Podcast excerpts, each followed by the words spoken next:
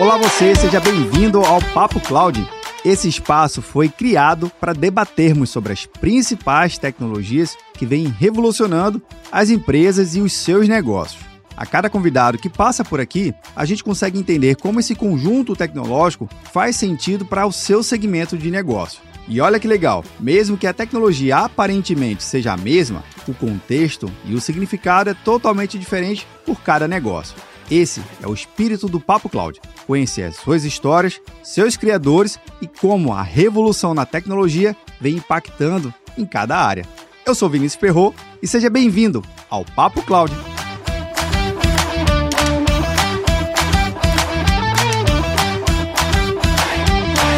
Olá você, seja muito bem-vindo ao Papo Cloud. Eu sou o Vinícius Perro e nesse episódio, um cenário um pouquinho diferente, mas eu vou conversar com Marcelo Ferrari, diretor de tecnologia da Data Info. Vamos falar sobre inteligência artificial muito conectada a você, desenvolvedor. Ah, eu não sou desenvolvedor, Vinícius. Mas você conhece um, não conhece? E provavelmente já deve ter essa discussão de: será que a inteligência artificial vai substituir essa profissão e esse profissional tão importante para o mundo digital. É isso que o Ferrari vai nos ajudar aqui. Ferrari, seja muito bem-vindo aqui ao episódio. Viu? Bom dia, bom dia a todos aí. Um prazer estar conversando com você também.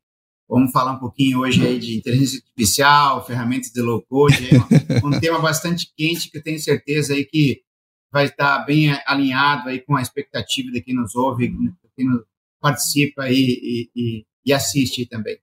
Exato. E só para avisar para quem está acompanhando aqui, né? O pessoal da Data Info já passou por aqui. A gente teve o Márcio Gonçalves que já teve aqui trazendo várias ideias falando sobre o mundo do desenvolvimento, consultoria. Link na descrição, vocês sabem, né, para facilitar aqui a sua experiência. Mas Ferrari, vamos começar pelo básico assim. Vamos entender um pouquinho que história é essa desse negócio de inteligência artificial que vai de fato substituir um desenvolvedor Cara, conta aqui pra gente. Tenta contextualizar bem passo a passo. Inteligência artificial é uma coisa, desenvolvedor é outra, e como isso tudo hoje está fazendo sentido, principalmente para vocês aí da Data Info, né? É, eu acho assim que a inteligência artificial ela, ela tá no mercado aí, chegou, né? Tá muito ativa aí, todo mundo discutindo muito, vários conceitos novos chegando, né? Mas nesse contexto eu, eu, eu falo que a inteligência artificial ela vem na área da tecnologia, na área do desenvolvimento de software, ela vem apoiar o desenvolvedor, né? Ela não não vai substituir o desenvolvedor de software. Como tudo na área da tecnologia, vem apoiar as diversas áreas, seja áreas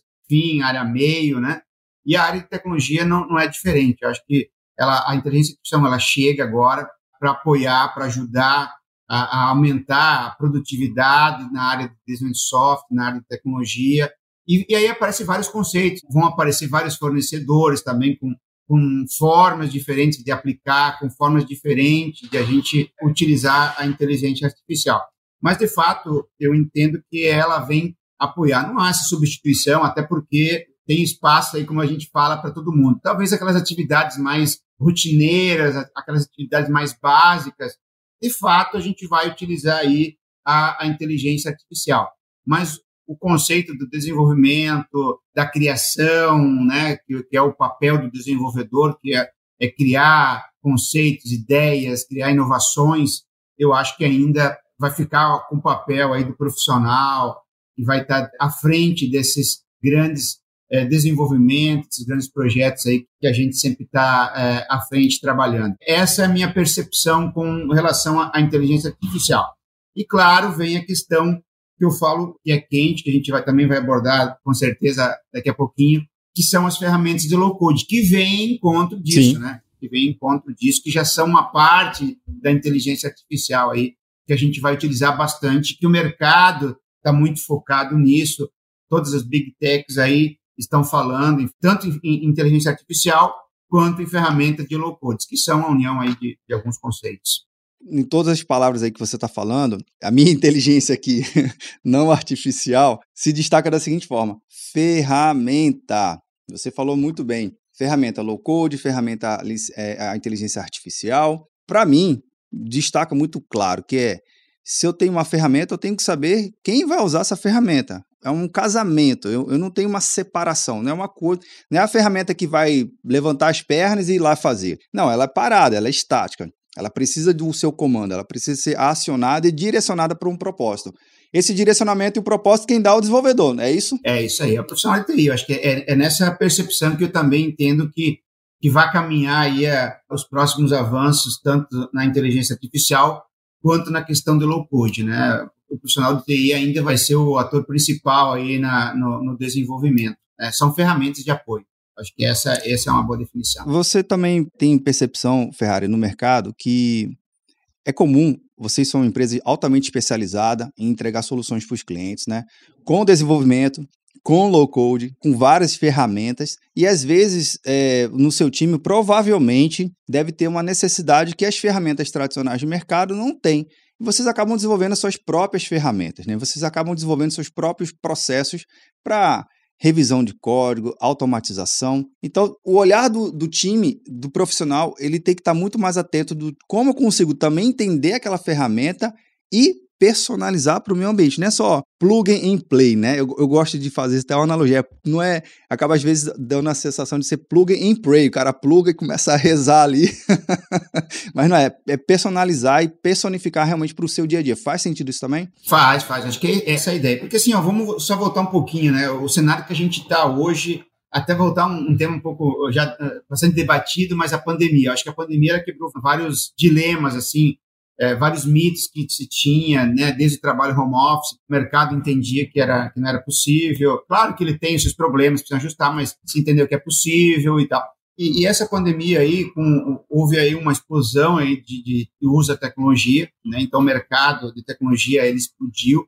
Aí, claro, aí começa os problemas que já existiam, mas que agora começaram a ficar mais visíveis. A falta de mão de obra, por exemplo, é uma coisa que, se você for ver os números assim, é algo inacreditável quanto faltava de mão de obra. E aí que aí começa a falta de mão de obra começa a se discutir outros problemas, que é a questão como é que eu vou resolver a falta de mão de obra? Só formar gente, o tempo demora e tal. E aí volta a, a história que a gente comentou também já, que é você desenvolver ferramentas de automação. Claro, o mercado vai ofertar ferramentas de low code e tal, mas as empresas, todas elas têm criam ferramentas para apoiar o desenvolvimento, que é para você ganhar escala, ganhar rapidez no, no desenvolvimento. Então, o que problemas a gente tem hoje? Produtividade é um grande problema, a complexidade que se tem hoje das, das plataformas de desenvolvimento também é uma, é uma, questão que você precisa, precisa ser avaliado. O prazo de entrega também, por essa complexidade, a falta de mão de obra, o prazo de entrega para o usuário final, para a área de negócio. Você fala assim, ah, vou desenvolver um projeto vai demorar um ano, oito meses, e demora, é isso que acontece mesmo, até você levantar requisitos, desenvolver, testar, homologar, entregar, é um tempo. E para a área de negócio é uma coisa que começa a não fazer sentido, ainda mais hoje com a velocidade que está a informação. Né? Eu baixo um app, eu uso app, eu estou na internet, a comunicação instantânea, e aí se chegar a desenvolver software, demora muito. Então, eu acho que é, é, é, todos esses problemas aí, eles começam a trazer esse questionamento. Ferramentas que você vai utilizar para fazer uma automação mais rápida no desenvolvimento, buscar ferramentas de low-code, buscar conceitos até de inteligência artificial para apoiar.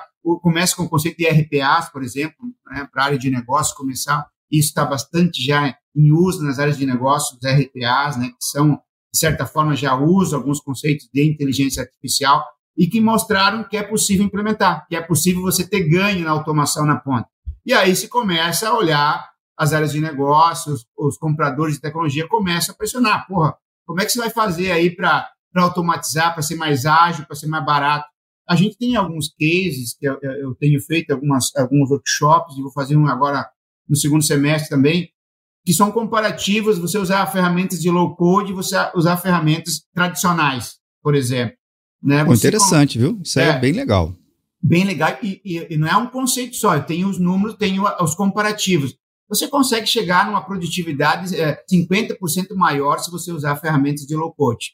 É, é um dado impact, é isso aí, é impactante porque você começa a olhar assim, não é só 50% do custo, é 50% do tempo que eu tenho, é 50% também que eu tenho de redução de equipe, então é muito impactante isso. E aí você começa assim, por que, que as, os compradores de tecnologia hoje não estão já, já exigindo dos fornecedores essa avaliação? Eu já estou começando em clientes agora que eles falam, e qual ferramenta low code vamos utilizar? Por quê? Porque boa pergunta. Mercado, é, boa pergunta. Boa, Mais uma ferramenta. É, exatamente. Então, assim, a gente vê essa questão aí, porque é aquela coisa, você começa a olhar assim, ah, chega, por exemplo, até a SAP desenvolvendo ferramentas de low-code para ela. É nessa linha que a gente tem que caminhar. Temos o problema de, hoje, produtividade, você sabe, hoje você pega lá o manual do, do, do de FPA, do FPUG, lá você vê uma produtividade já, faz um ponto de função, em média, 10 horas, 12 horas. É muita coisa. A gente tem que trabalhar, nós da área de tecnologia, não podemos admitir que isso é, é uma coisa factível. E aí você pega ferramentas de low code que elas começam a te entregar por quatro horas e meia, por quatro, três e meia. A gente tem casos de três e meia, um ponto de função entregar com uma ferramenta low code e caso real, um cliente que já fizemos um fizemos já eventos para apresentar esses dados e tal.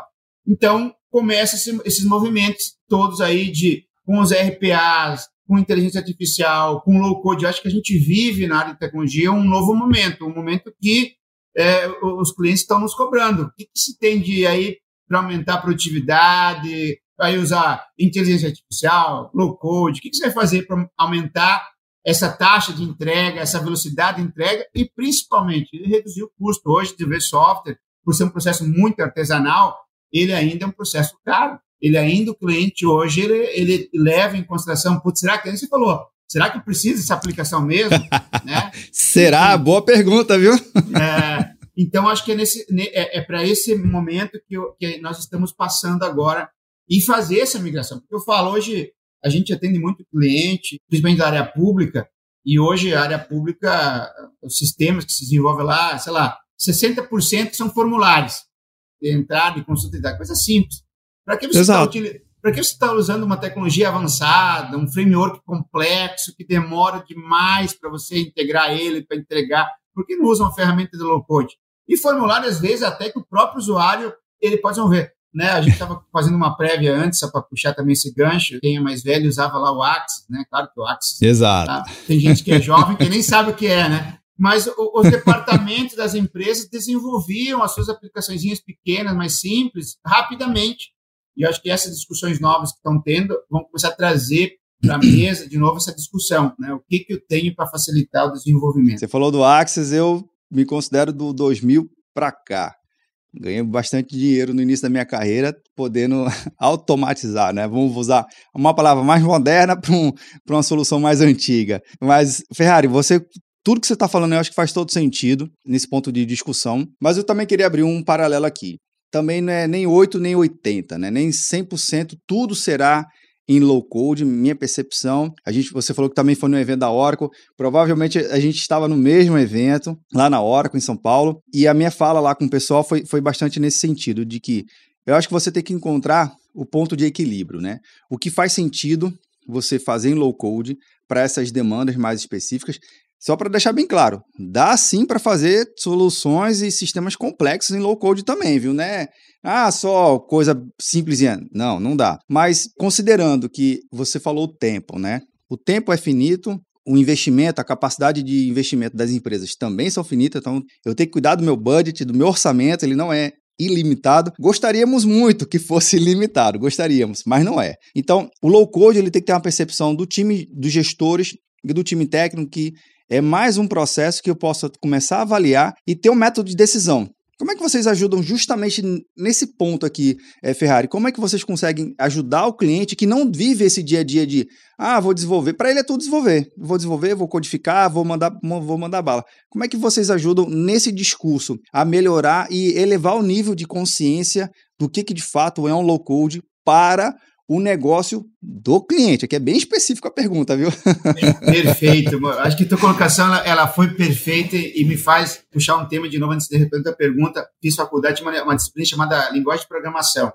E ali Sim. era sempre se falava assim, olha, por que, que eu vou desenvolver um sistema comercial Aí, de novo, puxar lá para os antigamente. Ah, você viu o quê? Era em Clipper que se fazia, em Visual Basic, em Delphi. Ah, não, era um sistema mais complexo, mais parrudo. Vamos fazer em C, C++. E essas perguntas, é, é importante que você colocou, elas não estavam mais sendo feitas. Vou fazer um sistema, ah, vou fazer em Java. Mas por que em Java? Mas por que em PHP? Precisa? Por que não em .NET? E todo mundo está usando. Ah, isso, exatamente. Então, só para puxar esse gancho, que é muito importante a tua colocação. Ok. Lá do tempo, a, a, se falava no passado, né? Por que é um sistema comercial, um sistema industrial? O que, que é o sistema? Ele exige realmente uma linguagem mais parruda, mais robusta, ou pode ser uma linguagem mais simples? E aí vai responder a pergunta, o ponto que você acabou de falar. Quando usar low code, em que momento usar low code, tem que fazer essa avaliação, obviamente. Por isso que eu falei, lembra que eu falei, ah, o governo usa muito formulários e tal. Eu falei, é low code na veia, é tudo low code. Para que você. O governo usa lá uma, uma, arquitetura complexa, Java, com framework, pá, é um negócio difícil de incorporar eh, pessoas na equipe, porque é uma, é uma arquitetura muito complexa, e quando você podia utilizar low code. Então, esse passo realmente é muito importante dessa discussão de quando usar low code e quando usar outras ferramentas. Você precisa avaliar o que você vai fazer, em qual nicho você vai desenvolver o sistema, e isso a gente traz para discussão sempre. O que você vai fazer? Qual tipo, qual complexidade? Vai ter muita integração, não vai? Vai precisar avaliar muitas questões, vai estar para o mercado externo acessar, ou é uma aplicação que só roda interna, os aspectos de segurança que você precisa ter ou não. Então, tudo isso, quando você vai é discutir o uso de uma ferramenta low code, você obviamente você precisa fazer essa discussão com o cliente para ele tomar a decisão se de fato vai usar uma ferramenta e é como você falou, muito bem colocou. Pode fazer coisas complexas no code? Pode, mas às vezes você precisa olhar também outras alternativas. Não é, é como você também relatou, não é que tudo agora é low code. Mas hoje a gente entende que boa parte das aplicações que a gente enxerga que são desenvolvidas, elas poderiam usar low code sim, para ganhar essa produtividade, essa rapidez, essa economicidade. E o que não for low code, você vai usar as plataformas tradicionais, usar frameworks aí que já estão no mercado, robustos e tal. Então, é uma avaliação sim que você precisa fazer com sempre que você vai utilizar e vai desenvolver com o cliente essa, essa alternativa, trazer essa discussão. Mas é uma discussão muito importante que você falou. Não se tinha essa discussão. Vamos desenvolver? Ah, vai ser em Java, porque aqui é padrão Java, mas é uma aplicação simples, porque Java. Não, porque aqui o padrão é Java, a gente já discutiu, a metodologia é Java, o processo é Java, acabou ruim, então .NET, ou PHP, ou Python, enfim, as tecnologias. E não se tinha essa discussão. Essa é uma outra discussão que tem que se ter também. Time to Market, Ferrari, é, às vezes o gestor, e eu não estou falando do gestor de tecnologia, estou falando do gestor do negócio os, os outros pares, né, os outros levels que a gente tem aí no, dentro da empresa. Por eles não terem uma certa intimidade ali com a tecnologia, até mesmo o, o linguajar dele não compreende tão facilmente, é por isso que tem um papo cloud aqui, tá? Para facilitar esse, esse pessoal entender um pouco mais. Mas assim, na mesa de negociação com eles, eles estão preocupados muito mais com alavancar o negócio, fazer uma entrega rápido, capitanear novos clientes, enfim, fazer o negócio acontecer. Se eu tenho a minha tecnologia que ela, ok, padronizou, tá tudo muito lindo, o framework é o melhor do mundo, faz sentido para o time de tecnologia, mas não para o negócio. Será que de repente faz parte do gestor de TI também trazer essa visão de negócio para o seu time mais técnico para falar assim, galera, acorda, vamos realmente fazer o negócio acontecer aqui porque o tempo está passando. Então, assim, se eu ficar muito preso aos modelos, não, não necessariamente me garante que eu esteja fazendo o meu melhor trabalho. É isso também? Está colocando pontos muito assertivos. Eu vou dar um exemplo prático. Semana passada eu estava num cliente e aí o diretor de tecnologia me chamou para conversar sobre exatamente o que você está falando. Ele falou assim, Legal. Ferrari, olha o seguinte, eu preciso redefinir aqui o processo aqui de desenvolvimento e tem algumas ferramentas aí de que aceleram o desenvolvimento. Ele não estava com, com a palavra low code ainda, mas ele estava preocupado com isso. Ele falou assim. Ganhar celeridade. Alguma... É isso. Daí ele falou assim: você, tava, você, você tem alguma coisa para nos propor e tal. Então, os próprios diretores de TI, os, os, os celebres, né, que você comentou, eles estão preocupados com isso, porque o mercado está indo assim, aquela coisa assim, quando o mercado começa a ir para um lado, se você não rapidamente não acompanhar, alguém vai te questionar. Vai ser agora ou depois vai, vai ter esse questionamento. Então, esses gestores de tecnologia, eles já estão começando a ter insights aí de buscar ferramentas de produtividade, porque o próprio cliente, o, o final dele ali, ele não está mais é, com tanta. Ele está lento tecnologia, porque é, essa é uma outra diferença. Quem são os gestores de, de negócio que estão hoje nas pontes? É o pessoal jovem, o pessoal que já nasceu na era de tecnologia. Não é mais aquele gestor que você falava, ah, vamos fazer um projeto, vamos usar Java, o cara olhava para ele e falava assim, meu Deus, o que é isso? Não, mesmo o cara sendo um, um gestor da, da, área financeira, um gestor da área é, da indústria, esses caras eles já têm essa, é, essa mentalidade, esse mindset deles já focado em tecnologia. Então, assim, os, os gestores de TI, propriamente ditos, eles têm que correr e acompanhar, e essas discussões ela já vem, vem de lá, da área de negócio já. Esse pessoal já está cobrando, ele lê, ele começa a ler, é, como a gente estava no, no início das conversas, inteligência artificial. Hoje eu, eu, tenho vários amigos de outros, de outros negócios e eles já estão, não são eles não são TI, mas eles já estão puxando e, já começa a ter legal. um papo, já começa a ter um papo assim que eu, às vezes eu até brinco, calma, calma que você não é de TI, amigo, calma, porque eles começam a ler e é um assunto interessante, eles já começam meio que se achar especialistas em, em, nos assuntos e tal. Então, essa questão dos gestores de TI buscar é, essas novas tecnologias já é até uma pressão das áreas de negócio, porque essas áreas de negócio são tocadas por pessoas que já têm essa, esse mindset de tecnologia, né? Mas aquele mindset lá que você entrava 20 anos atrás, aquele senhor que falava, pô, TI, mas como é que é? Você falava, não, é assim que faz. Não, é um cara que questiona, é um cara que lê sobre o assunto e a informação está disponível, qualquer um pode ler e pesquisar e tal. Então, eu acho que os gestores de TI eles são pressionados. Então, esse diretor que eu estava na semana passada preocupado. Aí eu falei, não, o que você está querendo saber agora são as ferramentas de low-code que estão no mercado. Todos os fornecedores de Big Tech têm, a Microsoft tem, a Oracle tem, a SAP tem, todo mundo tem já. Né? A própria Genex, que é um... Eu sempre brinco que o Genex, não sei se todo mundo conhece, mas é uma ferramenta uruguaia, e ela foi uma das únicas que, quando se dizimou lá as ferramentas case, ela continuou. E continuou, e continuou, e hoje ela está com uma ferramenta muito boa, e ela é uma ferramenta de low code. Né? E aí, aí. eu estava mostrando né, para ele assim, tem muito fornecedor. Aí você pode agora, a gente pode sentar e, e fazer apresentações de que cada uma dessas ferramentas pode te, te beneficiar ainda mais dentro do que você está buscando, que é acelerar o desenvolvimento acelerar a entrega, ser mais barato, e principalmente mais barato.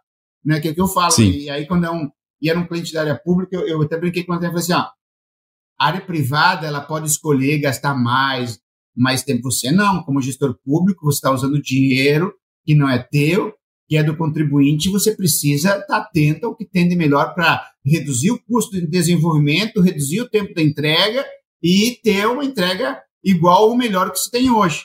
Né? Então, hoje, os gestores eles estão preocupados com isso, eles estão percebendo, né? os seus pares de outras áreas, como eu, eu, gosto de enfatizar isso, são pares que já falam TI, não são né, não é um técnico de TI, mas ele é um cara que tem vocabulário, que tem entendimento do que, que é um desenvolvimento, o que, que é uma tecnologia, como eu falei, assim, já está discutindo IA lá para o negócio dele, né? Então, a gente tem essa realidade de mercado hoje. Cara, isso é, isso é, incrível e me resgatou aqui uma discussão que aconteceu muito quando o mercado propriamente dito começou a desenvolver é, aplicativos, né, para os smartphones. Tinha lá duas principais plataformas, o próprio Android e o próprio iOS. O Windows Phone ali meio que estava lá também, né? Aí se tinha uma certa discussão, que era mais ou menos assim, Ferrari, não, tem que desenvolver aplicativo com SDK nativo da plataforma porque só ali vai poder extrair o que tem de melhor de cada arquitetura de sistemas e tudo mais. Eu dizia assim, legal, faz sentido, mas em quanto tempo você entrega o mesmo aplicativo no Android para o iOS e para o Windows Phone, que fazia parte do, do mercado? E qual é a, a taxa de adaptabilidade do seu código? Você tem que refazer. Então, o próprio desenvolvedor ele ficava, ele caía numa, numa discussão que ele fala, cara, realmente eu vou levar muito mais tempo tem que ter um investimento que cada arquitetura tinha que ter. E aí surgiu ali uma, uma, uma certa, um SDK que permitia você adaptar um código mais rapidamente. Óbvio.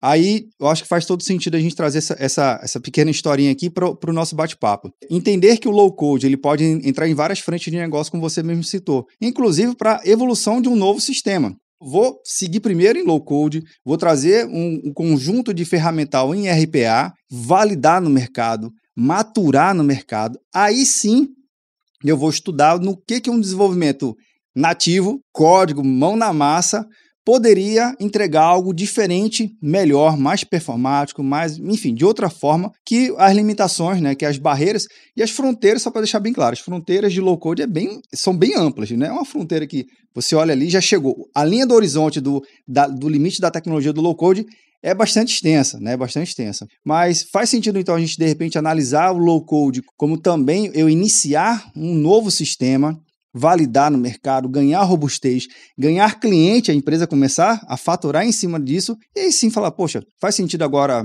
migrar, atualizar ou não? Vou viajar na maionese aqui. Que, que é o caminho, né? É, é, também resgatando aquilo que eu estava conversando contigo no começo, é, que é esse cliente nosso, que a gente, ele, ele, a gente tem uma fábrica com eles, essa fábrica ela, ela roda em duas esteiras, ela roda Java normal e roda a ferramenta de low code da Oracle, que é o Apex. E, e, ele fez exatamente o que você está falando, né? Vamos, vamos começar a desenvolver aqui internamente. Continua com o Java, que sempre foi a plataforma que a gente tinha aqui, que era padrão, mas vamos utilizar a ferramenta do low code. E aí você começa a apresentar os números que eu falei, os comparativos. Quantas horas eu uso? Eu tenho um ponto de função aqui, que essa fábrica ela é remunerada em ponto de função. Quantas horas eu, eu desenvolvo um ponto de função em Java e quantas horas eu desenvolvo um ponto de função em Apex. Aí você começa a ter os comparativos. E aí você começa a olhar a aplicação. Você desenvolve com um ponto de função mais barato, com menos horas, atende aquilo que você falou, limitações da ferramenta, você começa a olhar, ah, até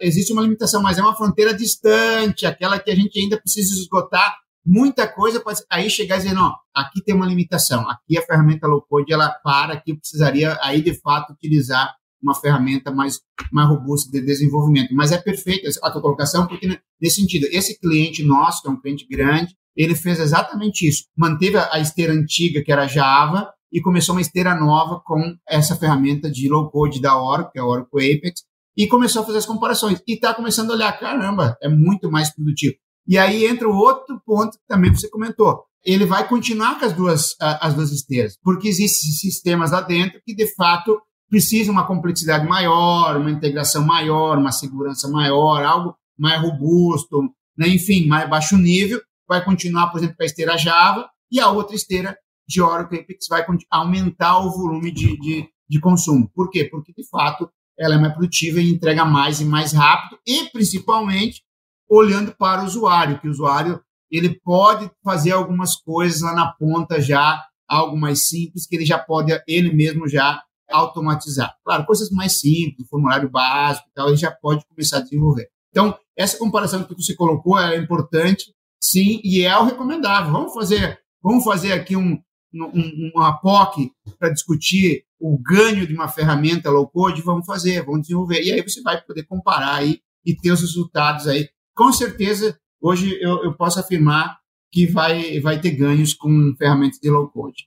Eu posso dizer aqui, Ferrari, que o time de desenvolvimento da Data Info são os principais comprovadores de que a inteligência artificial, o próprio low code, a automação, o RPA, não substitui o time de desenvolvimento. Pode ser isso? Pode. Não, e, e, assim, e é uma coisa, é, como é que posso assim, é algo fácil de você visualizar que não vai ter substituição, vai ser um complemento da inteligência eu só para dar um, um, exemplo né, prático também, né? Como você fala, é bom a gente dar exemplo. Hoje, robôs na área da medicina, cirurgia hoje, tem Sim. cirurgias hoje que são feitas com robôs, mas o robô ele não substitui o médico. Ele é Exatamente. uma ferramenta do médico. E esse robô, o que, que ele usa? Ele já usa inteligência artificial, ele já usa tecnologias ultra avançadas. E aí você pode complementar. O médico ele está aqui acompanhando, usando o robô com outro médico fisicamente em outra cidade, em outro local, em outro país, acompanhando essa cirurgia. Ou seja, não houve a, a substituição do médico. O que houve foi um aperfeiçoamento, uma complementação da atividade do médico, mas não houve a substituição. No mesmo caso, eu falo que é a questão do desenvolvimento. Não vai substituir o desenvolvedor vai ajudar o desenvolvedor, vai apoiar o desenvolvedor, vai ser uma ferramenta que o desenvolvedor vai utilizar no dia a dia dele para aumentar a entrega, para aumentar a assertividade, para aumentar a perfeição do que ele vai desenvolver em termos de, produto, em termos de, de entrega. Acho que é uma boa comparação essa com a área médica que a gente pode utilizar. O médico não está sendo, não vai ser substituído por robôs e é utilizado hoje em larga escala hoje em cirurgia é, robôs. Você falou da, da área médica, a gente estava conversando nos bastidores, né? E aí, acho que é um ponto que a gente tem que deixar aqui registrado que o ser humano ele tem um nível de fadiga, né? Ele se cansa fazendo uma atividade repetitiva. Quem está desenvolvendo, você aí que está desenvolvendo, sabe muito bem disso, que horas lá debugando, cansa, gente, cansa, não tem como. Eu acho que se eu tenho uma ferramenta, se eu falar assim, Perro, tem essa ferramenta aqui que vai validar tudo que você está fazendo aí. Faz, depois coloca aqui, ela vai te dar os seus pontos de melhoria. Fantástico. Ao invés de eu ter que ficar fazendo, eu ter que ficar revisando. Ah, mas eu posso ter uma esteira aqui que eu faço, outro revisa. Aí você aí de novo, a gente entra naquela discussão, né? Só num processo muito lento e exaustivo. Então faz sim a gente concluir esse episódio aqui com esse olhar de que dá para associar e tem que ser associado. Cabe o profissional também ele fazer a parte dele, de tentar incorporar isso para o dia a dia dele. É isso? É isso, é isso aí. Acho que esse é o caminho que a gente está tá seguindo aí. E, e para a gente já, também quem está nos ouvindo, assistindo, é importante também que essa questão de inteligência artificial, low code, ele é um caminho meio que já sem volta. Assim, a gente tem que buscar, você falou lá do, do CEO lá, que ele é preocupado, em, porque é o caminho, não tem a gente tem estudos do Gartner, por exemplo, que ele já fala que até 2025, 70% dos novos aplicativos, eles vão ser desenvolvidos já em ferramentas de low code, porque elas também vão evoluir e tal, aquelas, aquelas fronteiras que, que elas ainda estão distantes, elas vão ficar mais distantes ainda, né? Então, é uma tendência grande de mercado aí a gente seguir por esse caminho aí de aumentar a automação e o espaço do desenvolvedor, do TI, sempre vai estar aí é, disponível porque ele é fundamental, né? É o exemplo do médico, não vai substituir, vai auxiliar. Maravilha. Maravilha. Ferrari, finalizando aqui nosso episódio, a perguntinha final que a gente faz a todos os convidados que busca entender o que vem do coração sobre esse tema, tá bom? Então bora lá. Pode ser para o lado técnico também não, mas o que a gente gosta é do que vem do coração. Então bora lá. A pergunta é bem simples. Para o Ferrari, o que é essa tal da computação em nuvem? Ah, é algo. É, a computação em nuvem é algo também, é, é uma inovação que veio, um benefício grande, né? Hoje em dia não se fala mais nada sem se falar em computação em nuvem, né? Ninguém mais discute o benefício dela, o que ela trouxe de ganhos, né? De novo, só voltando também é, para fechar, é, a ferramenta hoje que a gente usa muito, que é da Oracle, que é o Oracle Apex, você desenvolve na nuvem, você executa na nuvem, é tudo na nuvem, né? Tudo cloud. Então, a gente vê que o mundo caminhou para isso, não tem mais volta, e, e a gente às vezes até encontra algum outro aí, cliente que ainda tem algum certo tipo de resistência, mas não tem. É, é, é a inovação que veio para melhorar a vida de todo mundo aí, seja da área de tecnologia, seja da área é, da área de negócio. Né? É mais segurança, é mais disponibilidade. É uma grande inovação. Eu acho que a, a questão do, de a gente ter essa disponibilidade em qualquer lugar, você não está preocupado onde está o dado, é, um, é, algo fantástico. É uma, uma, grande inovação aí que teve aí na área de tecnologia nos últimos anos aí, é indiscutível o avanço que a gente teve. Acho que, resumidamente, eu poderia falar que seria isso. Sensacional. Ferrari, adorei o bate-papo aqui contigo. Assim, são vários insights. Eu acho que nos ajuda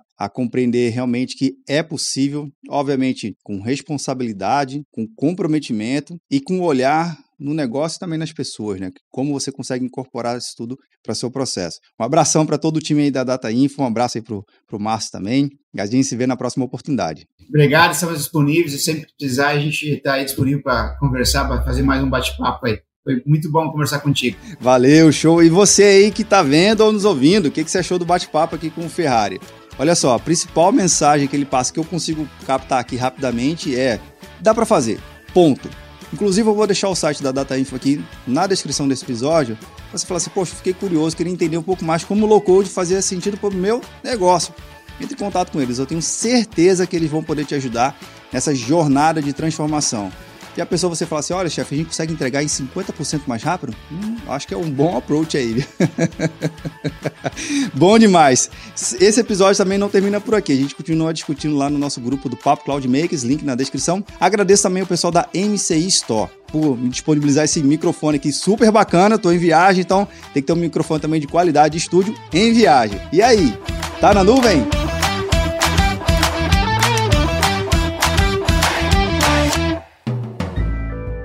Mais um produto com a edição Senhor A.